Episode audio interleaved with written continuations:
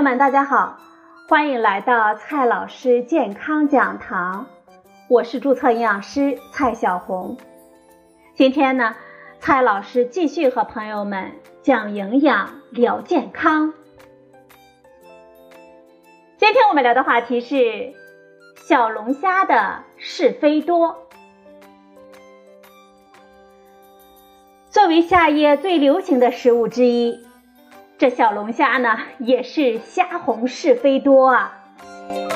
关于小龙虾的传言呢不绝于耳，很多朋友是一边垂涎于小龙虾的美味，一边提心吊胆的想着：小龙虾的头能吃吗？听说小龙虾很脏，里面堆积着排泄物和寄生虫呢，还重金属超标。虾黄好诱人啊，能吃吗？今天呢，我们就来给大家解答一下这些问题。小龙虾，它的学名呢叫做克氏原螯虾，原产地是美国南部和墨西哥的北部，上个世纪三十年代经日本引入我国。小龙虾拥有强大的生存和繁殖能力。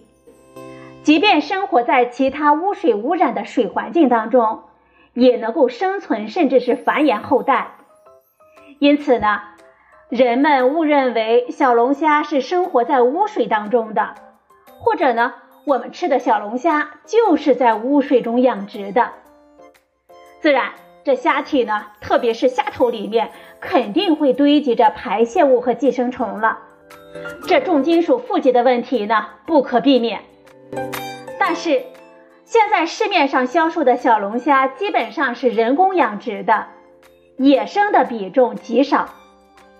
近年来，我国食品安全监管力度愈来愈强，相关的标准也日益完善。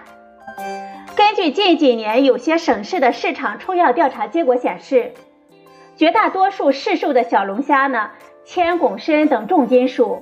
农兽药残留的含量均在安全的限制之内。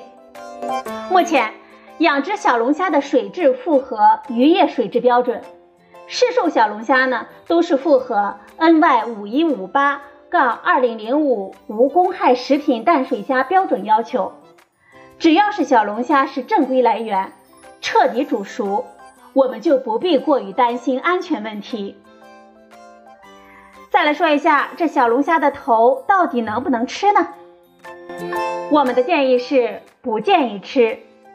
一般来说呢，水体中的重金属会通过虾鳃的呼吸或者是摄食等渠道进入小龙虾的体内，并且富集在不同的组织当中。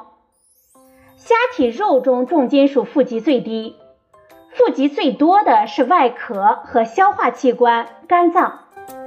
因为肝脏和虾鳃等组织都位于虾的头部，所以总体上来说呢，小龙虾的头确实容易富集重金属，也是微生物寄生虫的藏身住所。因此呢，我们不建议大家吃虾头。不过呢，那些曾经细品虾头醇厚美味的你呢，也不用太过紧张。一个健康的人一年吃小龙虾的频次和总量。对我们机体产生危害的可能性是不大的。不过稳妥起见啊，我们建议吃虾肉为主，尤其是幼儿、孕妇以及体弱多病患者。再来说一下虾线吧，我们建议是去掉虾线。这虾线呢是虾的消化道。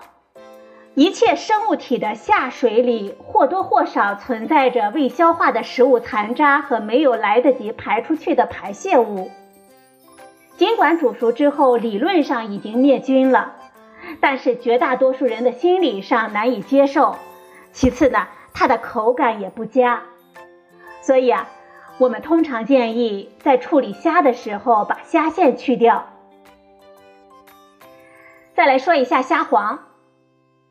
虾黄既不是虾子，也不是虾屎，它是小龙虾的肝胰腺，也就是肝脏和胰脏。肝脏呢是解毒器官，当然也是容易富集重金属的，不免携带一些寄生虫。所以啊，这虾黄最好和头一起丢弃，最好不要吃。说了虾头呢，接下来我们再来聊一下鱼头、鸡头和鸭子头。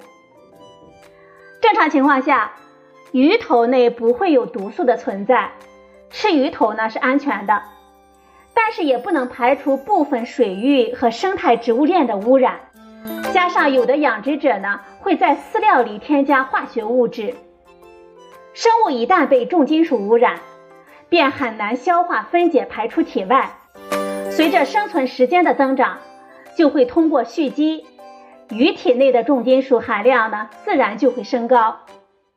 如果在相同的生存环境之下，这鱼越大，体内含有的重金属就会越多。另外，鱼头当中存在着大量的寄生虫，所以。吃鱼头一定要烧熟，还要注意少食。一切毒素呢，都是一个积累的过程。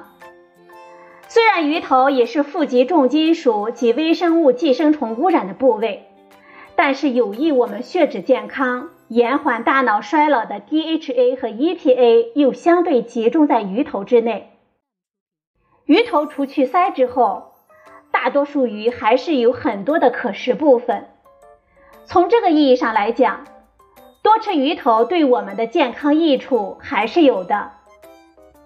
虽然鱼头含有优质的蛋白质、不饱和脂肪酸等营养物质，但是它的营养价值呢不如鱼肉。再来说一下鸡头和鸭头吧。我们国家呢有句俗话叫“舍猪舍牛，不舍鸡头”。确实是有不少人呢，把鸡头和鸭头来当成美味。但是从营养学上来看，鸡头、鸭头里面含有的胆固醇比较高，而且呢，烧卤鸡头、鸭头的时候，一般需要用盐、酱油以及各种调味酱腌制一段时间，成品调味都非常的重，钠的摄入量呢，自然就会高了。所以我们建议不吃。或者是少吃鸡头和鸭头。综上所述，小龙虾的头我们不建议吃，小龙虾的虾黄呢，我们也不建议吃。处理小龙虾的时候，我们最好将虾线去掉。知道了这一些，我们就可以放心开怀的吃小龙虾了。好了，朋友们，今天的节目呢就到这里。谢谢您的收听，我们明天再会。